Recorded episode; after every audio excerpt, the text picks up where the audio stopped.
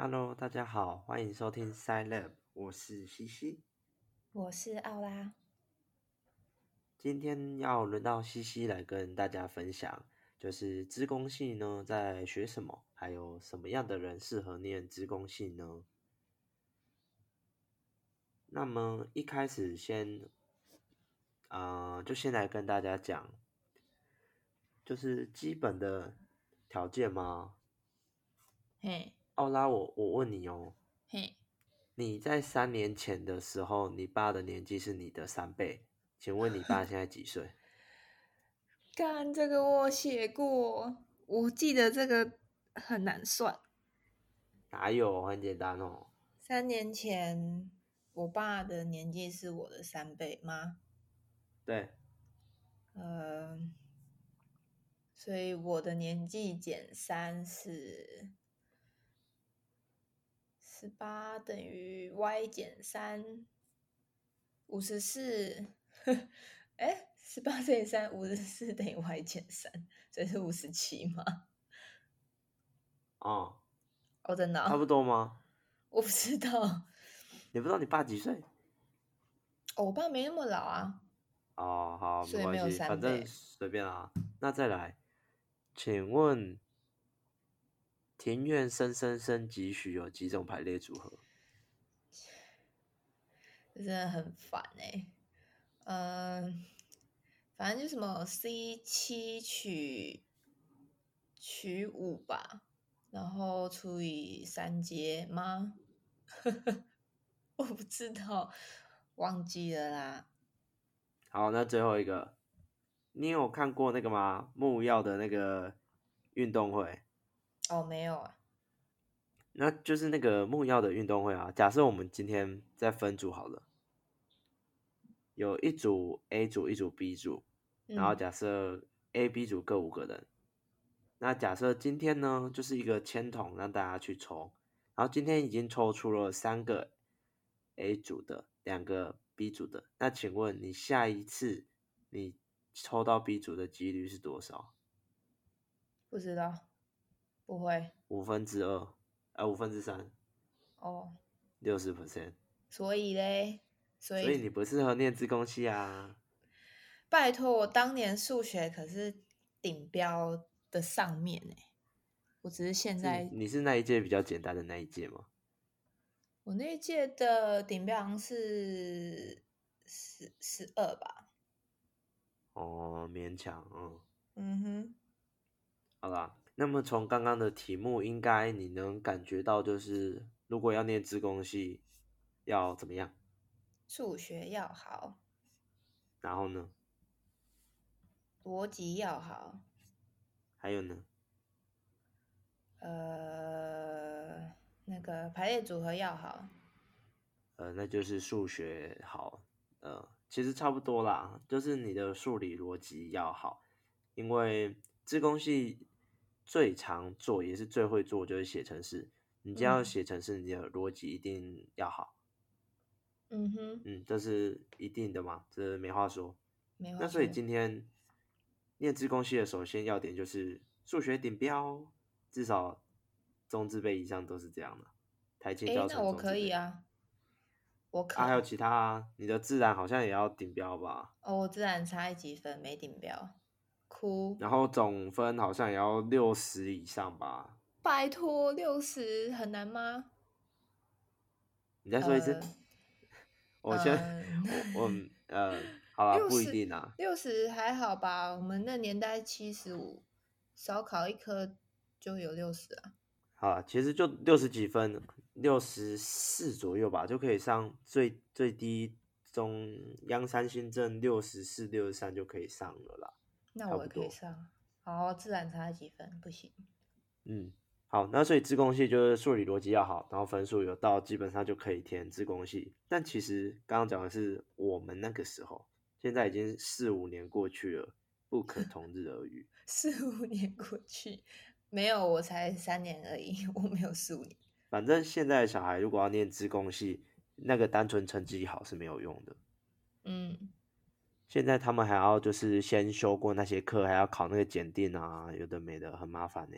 所以现在有一些补习班就会帮你专门补那种城市的检定，好像是从哦台大发起的吧？那个 APCS 就一个城市检定，嗯你可以把它当做像是你要念外文系，可能你多一八九百分是基本这样的感觉，嗯哼懂就也是一个检定。所以现在的小孩如果要念职工系，就是得去考那个检定。那考那个检定，基本上就是城市要有一些基础。嗯，所以说，现在大一的职工系没有碰过城市的人，真的非常非常低。哦，嗯哼，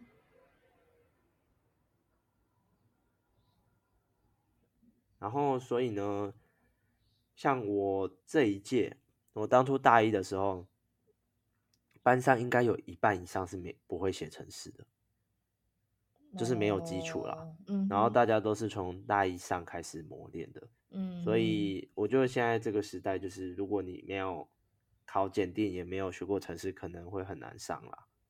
这是给大家参考。要什么那接学习档案、学习历程档案？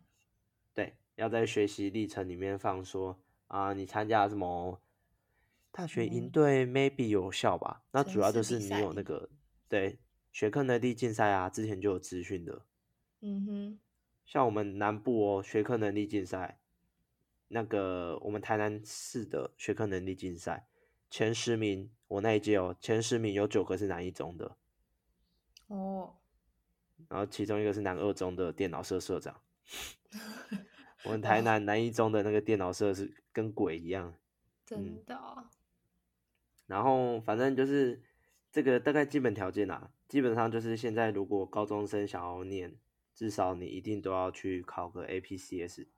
嗯，像我现在有去带我母校高中那边的电脑社，那老师也是说，就希望以考过那个检定，就是看你可能考个四题上机考，希望能至少解个两题，这样为基本。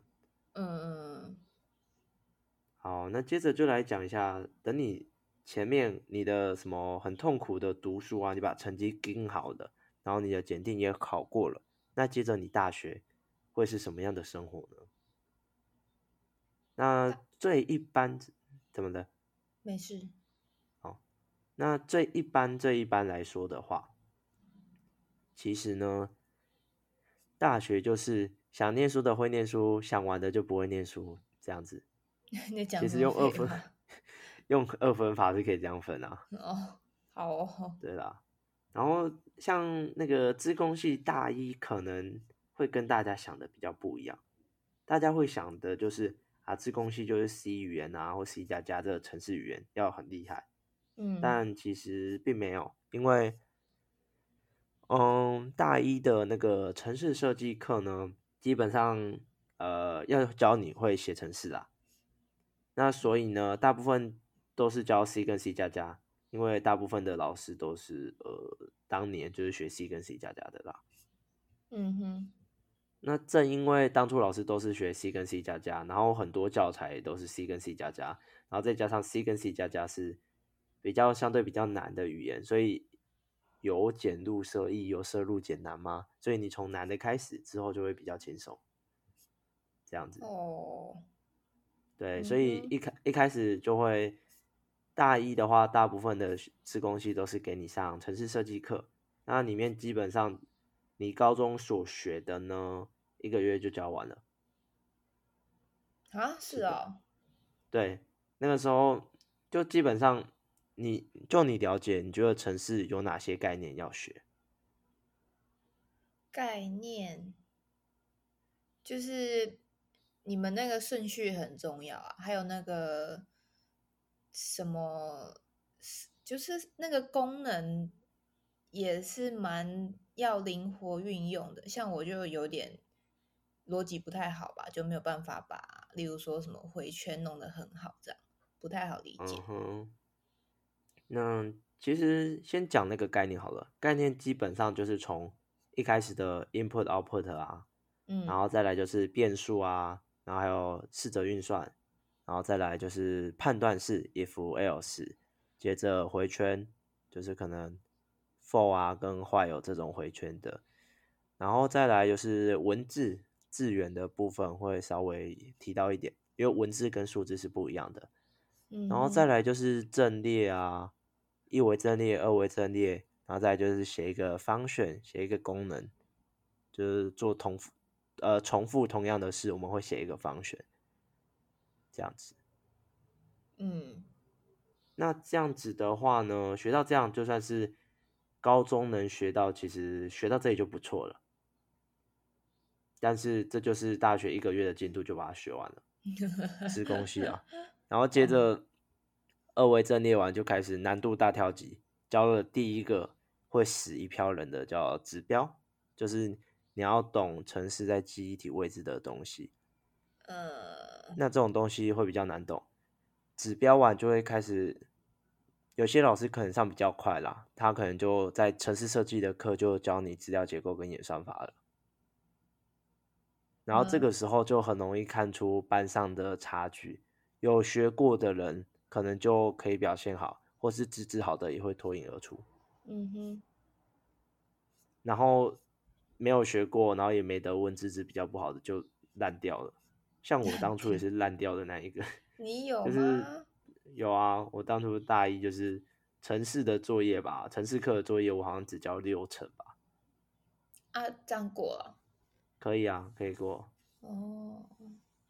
那我觉得呃，有一部分当然是资质的问题，还有就是接触时间的早晚啊。那如果到时候，或是你正在就读自工系的人，或是你未来就读自工系的，未来遇到这个情况，真的不要灰心，这是呃很正常的，因为大部分的人资质都没有像天才一样，然后都是需要一步一步来的，然后加上我们城市的教材真的没有任何一家，就至至少啦，参考书写的都不太好，有些东西可能是因为我们已经学过的人的脑袋会觉得啊，这个就这样啊。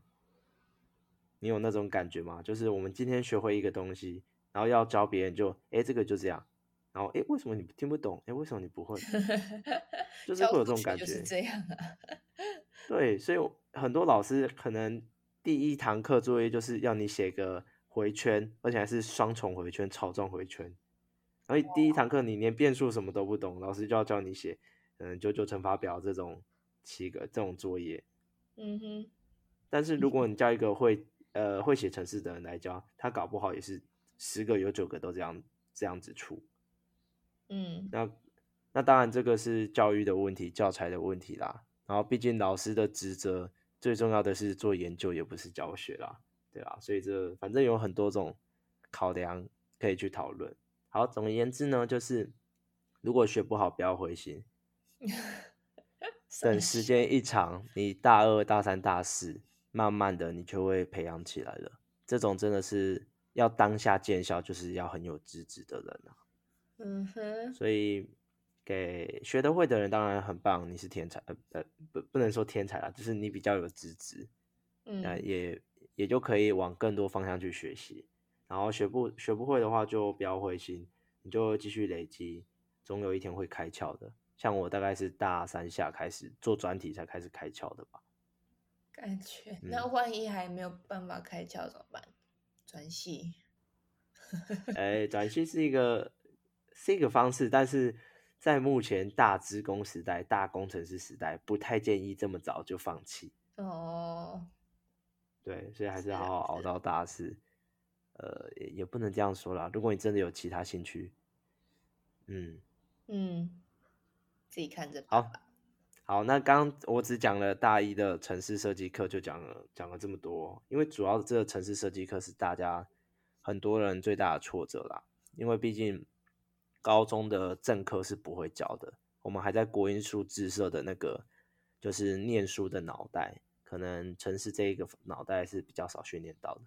嗯哼，那大一除了我们的城市课，还有数学课，一定要的，因为我们城市后面的演算法都跟数学有关，资料结构也是。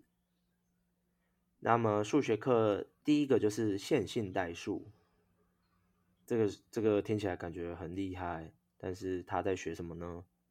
他在学的就是我们高中学过的矩阵，那个嗯 matrix，、就是很多数学的很多，就类似你那种 Excel 那个表格有没有？表格里面的那个每一格都有那个字啊。嗯哼。那这个矩阵就会有一些运算啊之类的要去了解。那这个是很基础，因为后面资料结构或是写程式的时候都会做到矩阵运算。嗯，这样子。那矩阵运算目前最常见的运用就是影像，就是我们的图片。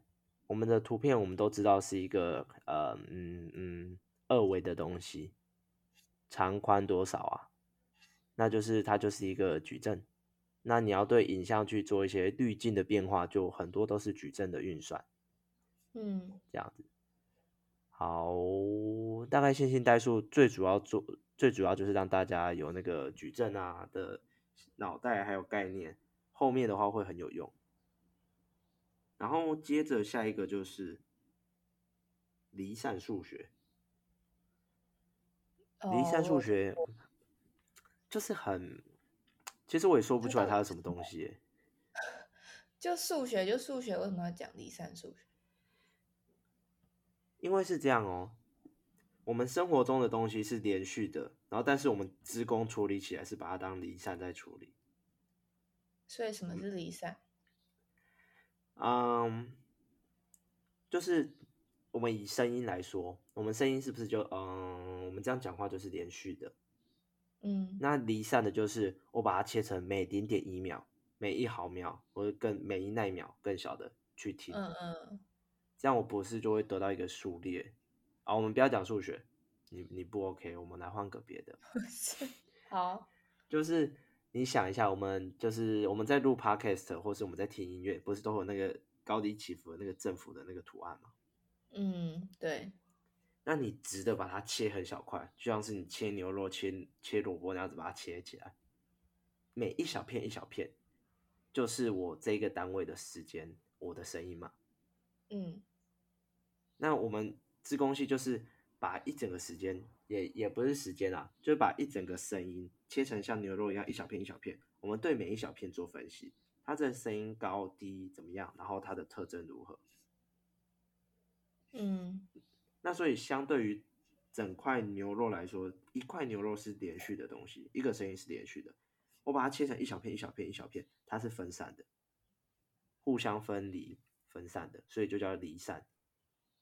哦，所以，我们职工在处理东西，我们都是用离散的概念再去处理它的。嗯哼。所以，就是我们要学离散数学，就是我们会有这个概念，然后后续还有一些几率啊，或是一些也是有一些演算法的成分在里面。但是我嗯学的不深，因为可能我们老师也没有教很多啦。离散数学它可能要三个学期才上得完，但是大部分的学校都一个学期上完，老师都跳很快。嗯，然后，所以有时候也消化不容易啦。所以其实我也忘记他到底在干嘛，因为我后来也不能说没用到，就是后来你可能我在写程式的时候，搞不好已经有一些离散的观念在里面。那可能，但是我不知道它是离散之类的。所以离散数学基本上就是一个数学课，它会有一些什么若 P 则 Q，这个也包含在里面，就是有些几率的概念在里面啊，还有一些数值分析在里面。总而言之，我觉得是一个可以学到很多、有点大杂烩的数学课。那至于怎么样，就欢迎大家来念自工系，你就知道了。完全没有兴趣，幸好不用再碰数学。嗯，不一定啊，统计，嗯，统计那个不算，那个那个不工作会太算数学。算啊，你要微分、积分，还要算 P 倍率。那个用 Excel 不用学啊。不用。那我们资工，我跟你讲，其实现在很多资工系学生数学烂到爆，数学烂也可以当工程师。哦。哦，当然是说比较一般的工程师。哦。就是我数学烂没差，我只知道说这个公式，就像你讲的，我 Excel 知道公式是什么，我拉个公式，然后 data 喂进去，结果就出来了。嗯。现在很多工程师也是这样啊，我不懂这个机率模型，它。里面的原理，但我知道我 data 喂给他，然后他就会给我产出一个结果。嗯，所以嗯，现在自贡系的学生说数学烂，其实还好，但就是跟电机和机械比，是真的差很多。哦，嗯嗯，那所以大一的话，最主要就这几个。那研究所也是会考这几科：线性代数、离散数学。然后研究所没有上机考，所以不会考程式。研究所居然没有上机考哦？没有啊？为什么？研究所嘛，都笔试啊。是哦。对啊。哦，好意外哦。嗯，呃，因为他不可能，你你想一下，你知道职工所一年收多少学生吗？一百多位。一百出头，嘿，你能想象一个研究所收了一百位学生吗？好像蛮多的。可能中文系一个所一年收八个。哦 哦。然后外文所可能都个位数，顶多十几二十。但是现在职工电机都收到一百，很夸张。夯啊！你们正所以所以每年会有很多考生啊，他不可能你今天。七百个考生来考，我要准备七百个电脑，不会，现在都是笔试。哦，我以为哦，好吧。但是会考城市啊，就是笔试的城市，城市码在呃纸上我们写，不会让你从头写，只会考你这一段程式码在干嘛，那怎么修改，或是这一段请把什么演算法的那个写出来之类的。哦。嗯哼。那所以接着来到大二，大二的话，自工系大部分就开始更深入了。什么是更深入呢？就是像城市，我们就会更深入的去学资料结构跟演算法。那我这里可以很简单的让你懂资料结构跟演算法在学什么。但是我想先问你，你觉得资工系的资料结构跟演算法在学啥？呃，你没有学过，但你有听过，你应该知道资工系这两堂课很重要吧？我完全不知道，演算法可能比较知道，资料结构，听说听我资工系的朋友说，就是很难啊。他那时候在修的时候很痛苦，但是我不知道那到底是什么。嗯哼，呃，那像演算法，现在大家会比较听过，是因为现在是网络时的。网络时代，大家用网络的内容，尤其很多 YouTube 会深受演算法所害。嗯哼，那那个时候演演算法也跟大家介绍过，就是处理事情的方法嘛。那资料结构就是我怎么把我的 data 储存下来。那我用一个简单的说法跟你讲，这两个在干嘛？好，就是呢，我今天写一个程式，我希望我能把我的东西产生另外一个东西嘛。嗯。那首先，我第一件事就是把我的 input 先读进读进来嘛，读进程式里面。然后我的程式呢，读了 input，我要把它储存成各式各样的资料形态。像我们 Excel 有没有？就是可能表格啊，然后 Word 就是文字啊，PPT 可能有文字加图片啊之类的，就是各式各样的资料，我们会储存成不同的样子嘛。嗯，那这个就是资料结构。我把我的资料读进去我的城市，然后去把它设计各式各样的资料的样子，然后把它储存下来。然后储存完之后呢，接着我要开始做事了，我要产生我要的结果，我就要去对这个资料结构做一些运算啊，或者是一些处理，那就是演算法在做的事。我要去找找出这个资料里面最大的值啊，或是说两个文章论文比对，我要比对这两两个两段文章有多少。几趴像啊之类的，嗯哼，那所以就是这样子，资料结构是前面我把 data 喂进去程式，我要先用资料结构把它存下来，我要找出适当的资料结构，然后接着演算法是把这些资料去做运算，产生我要的 output，然后再输出，所以有一前一后的关系。嗯，那资料结构有也没有到千千百百种，就是很多种啊。资料结构哲学其实在学的就是资料储存的各种方式，然后就会有什么，像刚刚讲的什么阵列啊，阵列是最基础的，然后变数啊，变数阵列最基础，然后最后会衍生出什么，嗯，tree 啊，就是那个树，然后还有 graph 一张图，然后还有 dictionary 啊，set，然后还有 class 组成的更多资料结构。好，这里你一定听不懂，但没关系，反正就是很多。然后演算法的话，每每一个问题都有它的演算法。我今天我在做排序，排序是演算法最基本的、最一开始的课程。排序我们很常用吧？你玩扑克牌你要排啊，然后你玩麻麻将你可能要一开始大家都要先洗牌，然后整理牌嘛。所以排序按照顺序大小排，这个是很重要的。然后网络上我们在搜寻 Trivago 好了，我要排序由大到小，由小到大，不管是评价、价格这些等等，也都是排序在做的事。那我要怎么样在最短的时间或是最短的动作里面排序好？就是有很多演算法去做。嗯哼。OK，所以资料结构跟演算法是资工系的最重要的东西。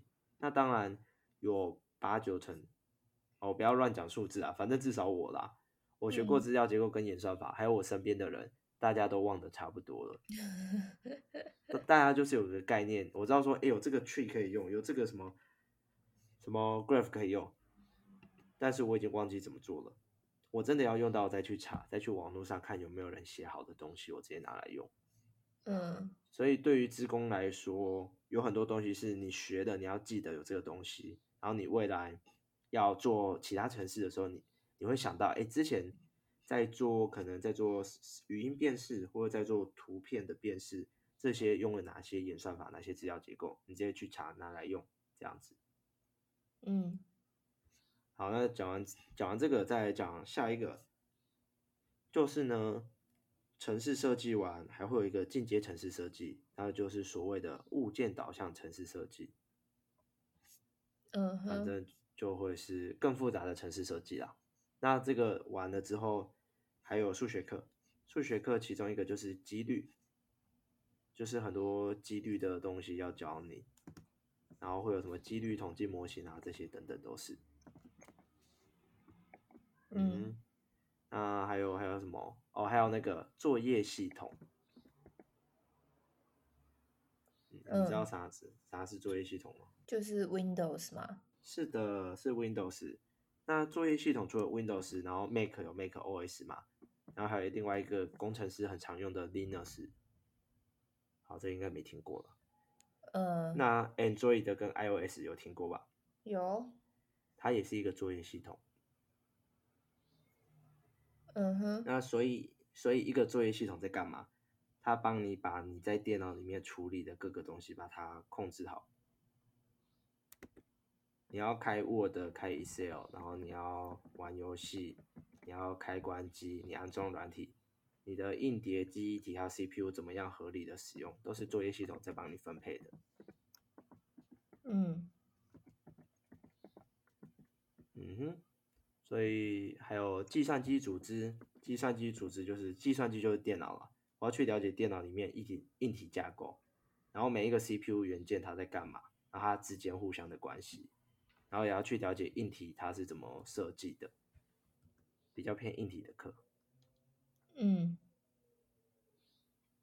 嗯，然后觉得好像就差不多，学到这里大二大三都差不多，大三之后就开始大三下就是专题了，就是找一个题目然后去做它。哦。所以刚刚哦，还有大三有很多，大三之后大二下开始啦。就很多都是选修的课程，你可以自己依自己的想法去选各个老师的课程。可能有的老师做影像，有的老师做文字，有的老师做声音，有的老师做资料库，有的老师做网络，有的老师做密码学等等。还有可能最近很夯的区块链，可能比较一些，就有些老师会开之类的。所以我刚刚讲的就是前半。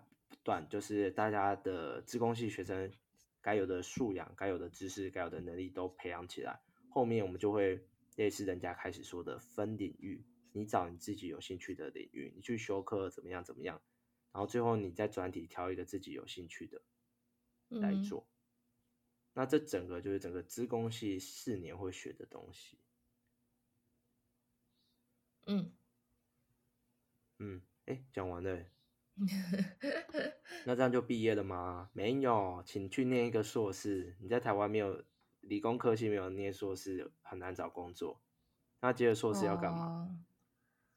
硕士就是，就是我刚刚讲的，你到大三上才把基础的东西都学完，大三下开始做专题。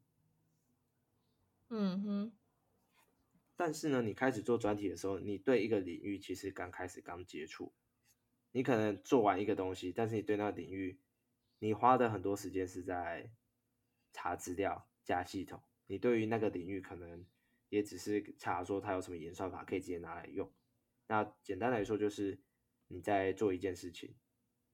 你去查它要怎么用，但是呢，你不知道它这个领域它里面的那个真正的核心的演算法，还有核心的东西是怎么设计的，你需要去深入的研究，那所以才会去念研究所，这是理想的状况。那现实状况就是我得念研究所才能有好工作，所以就去念吧。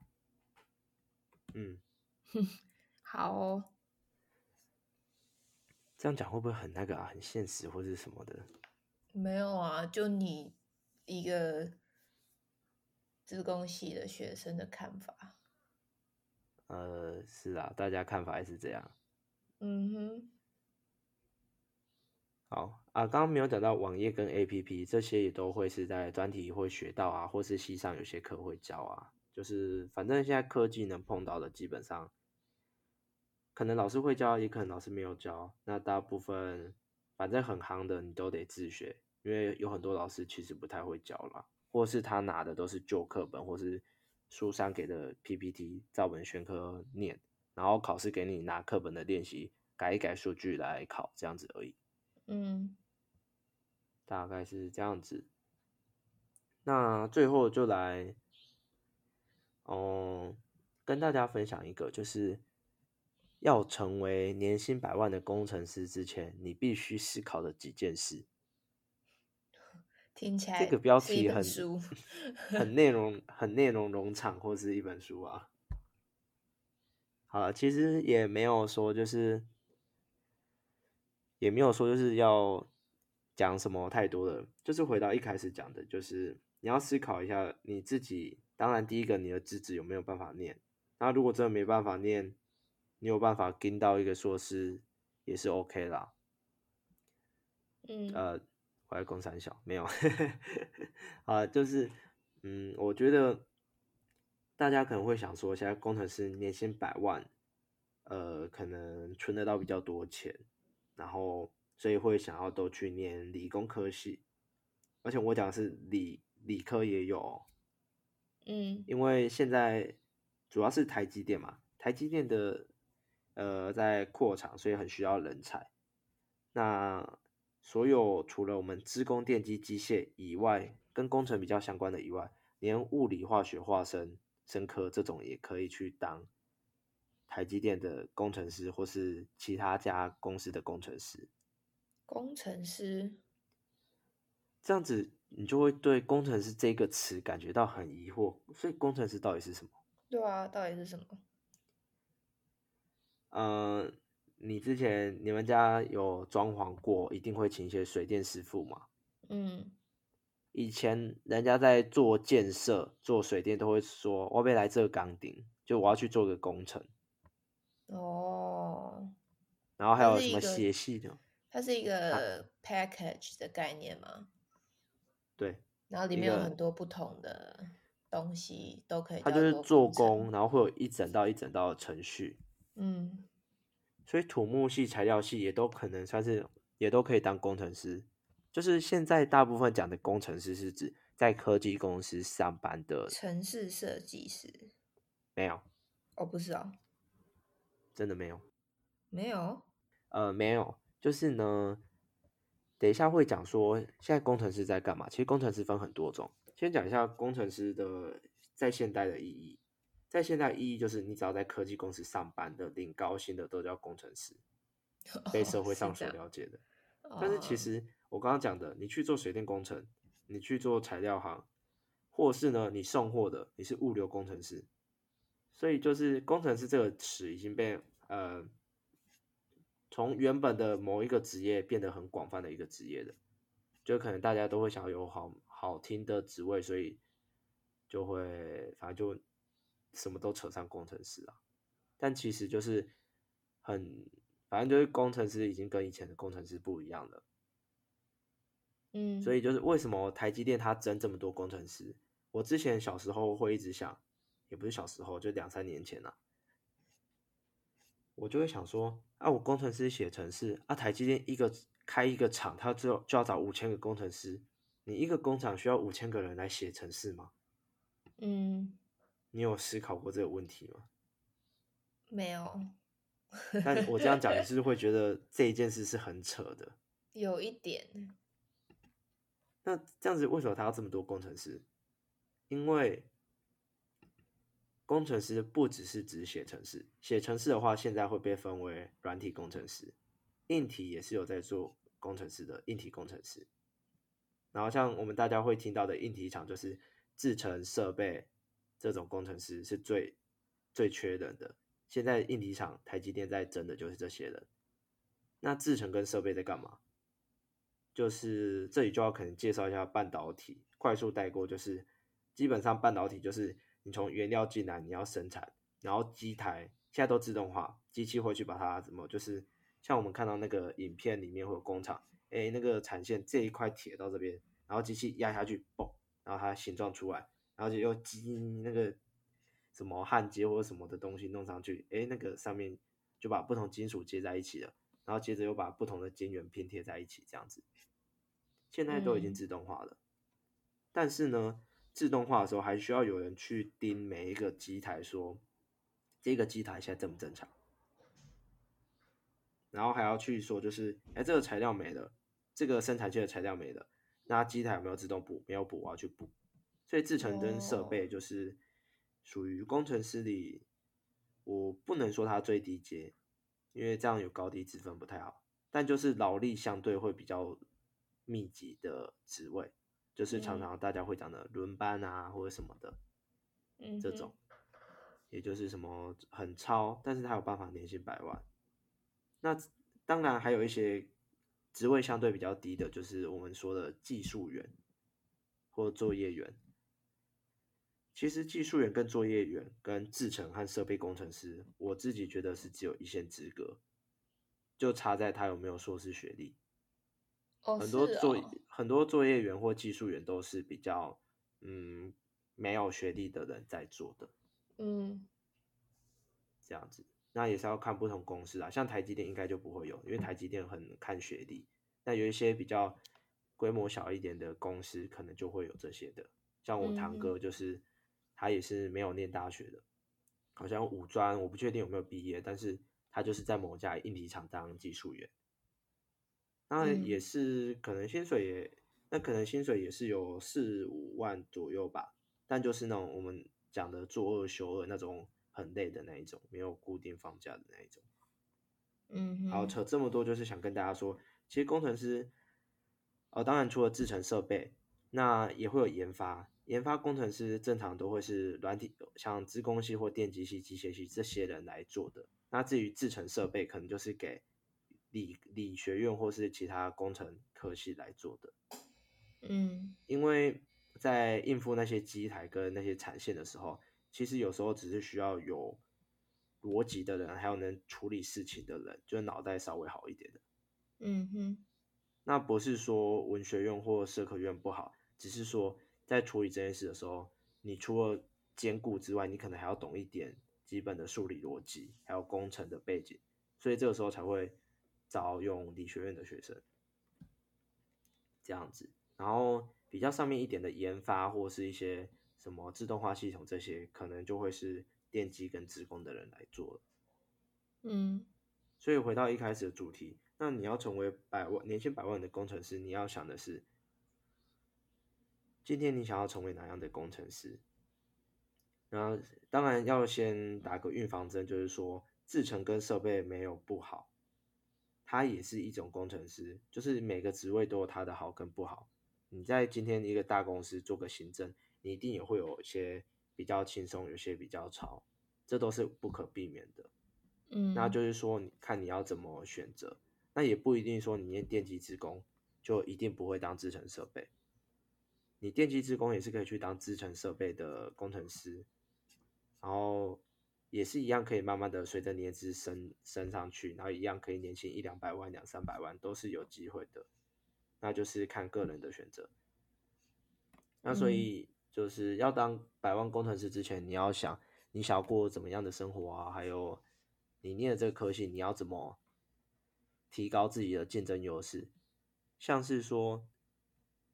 有些我大学的时候就有些物理系、化学系系的同学也会来修自工系的课，就是也是跨领域的学习，希望自己可以再多一点的技能，多一点的资历，所以可能就去把自己的能力更拓展，或是像我有经济系的学长，他有去争取那个什么类似微软校园大使啊这一种的职位。嗯，那不管是哪一个科系，在这个时代，城市语言已经变成像我们英以前的英文一样必学的了，所以你有这个能力，才会稍微找到比较好的机会啦。嗯哼，嗯，所以你要思考说，你要怎么样成为一个工程师，然后你想要成为什么样的工程师，那你要怎么去做到它？或是你可以多问问别人有哪些工程师。就其实你现在一零四打开工程师的职位很缺，里面很多一排硬体软体都有，每一家公司都会要工程师。你今天大一点的船厂或者什么，除了半导体以外的，也都要。嗯，你想哦，你今天就是你开一个公司，你一定要有网页嘛，那你就要请工程师。然后你你公司要有自己的资料，然后要能储存，那你就要有。管理的工程，资料管理的工程师，就是一般讲的网络管理工程师 （MIS）。然后再来，你可能要 APP，嗯，然后就是你你也要有 APP 的工程师啊，等等的。所以其实现在任何公司都会需要工程师。那这里再跟大家分享一下，不不同工程师之间的工作会有多大的差别。那刚刚制程跟设备的工程师已经讲完了，那再跟大家额外分享两个，就是像。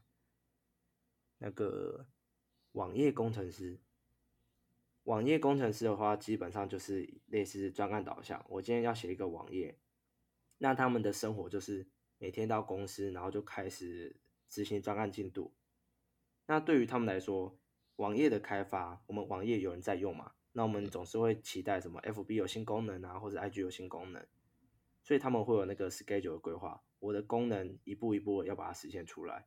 然后同时呢，可能用户或是我的客户随时会回报说我现在哪些功能有问题，所以他们每天的做的事情大部分都是在开发新的东西，以及维护旧的或是处理旧的 bug，嗯，这样子。然后有些是属于网页的话，有些是属于自由工作者，就是接 case 型的。网页是比较能切割的，就是我交给你一个网页，哦就结案这样子，类似交给你一个成果这样子。嗯，然后再来，这个就是网页很多的网页工程师在他的生活啦。那听起来就会跟刚刚讲的硬体工程师就比较不一样。网页工程师可能上下班时间相对于比较 OK 一点，不会到需要爆肝。当然，可能专案交接的 deadline 就是专案交接日期越近的时候，他可能越要熬夜赶工，会比较有压力。但是相对于平常生活会比较稳定。那再来就是有些软体设计师，软体设计师其实也类似都是这样的形式啦，就是他们每天软体设计师就是会每天开始上班之后就开始开会，然后是来确认专案进度，然后以及去审视之前的专案有什么问题，还有客户给的回应之类的，然后不断的把它开发完成这个样子，这是比较偏软体的。那硬体的话就是我今天我的晶片我要研发它有。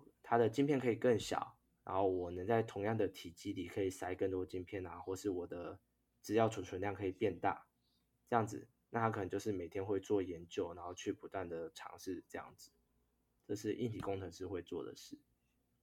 嗯，好，所以就是刚刚额外又分享了两个工程师大部分会做的事情，就是希望如果是有想要从事这一行，就是当工程师的人，可以想一下。先去多了解，就是不同工程师他需要什么样的能力，还有他的生活形态，去了解一下哪一个自己是比较喜欢的，然后往那个目标去前进，就是希望能让自己停下脚步，然后慢慢思考，如果今天我要当工程师，那我会想要成为哪样的工程师？就是其实它的变数也会很大的。这样，嗯，然后最后，最后你上一次最后讲了什么啊？上一次你的那个心心理系的同学最后一最后一个 part 你讲什么？哦，什么样的人适合是念吗？嗯，对对对对，然后结论是大家都可以吗？要逻辑好，比较比较不会那么学的那么辛苦吧？我觉得还是有一定的条件。是，你的数学好，逻辑好，你的自工系相对就读的比较不那么辛苦。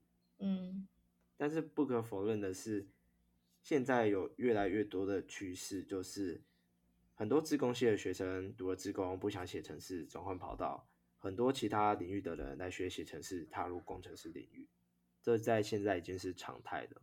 嗯就可能一方面也是大家都被推去念工程师，所以没兴趣的工程师就走了，然后那些可能念不上工程师，或是突然间才对工程有兴趣的人转换跑道进来，所以其实现在的工程软体工程师领域其实都蛮蛮蛮跨领域的啦，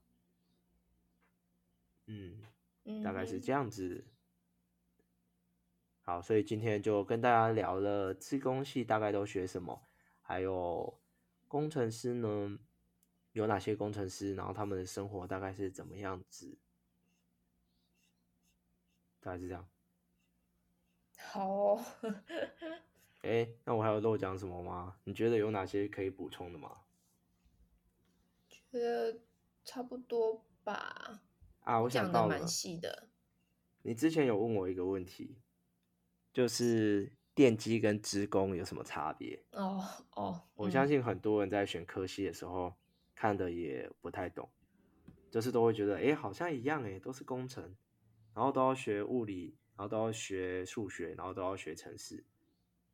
那电机跟资工，如果要用二分法的话，电机是硬体，资工是软体。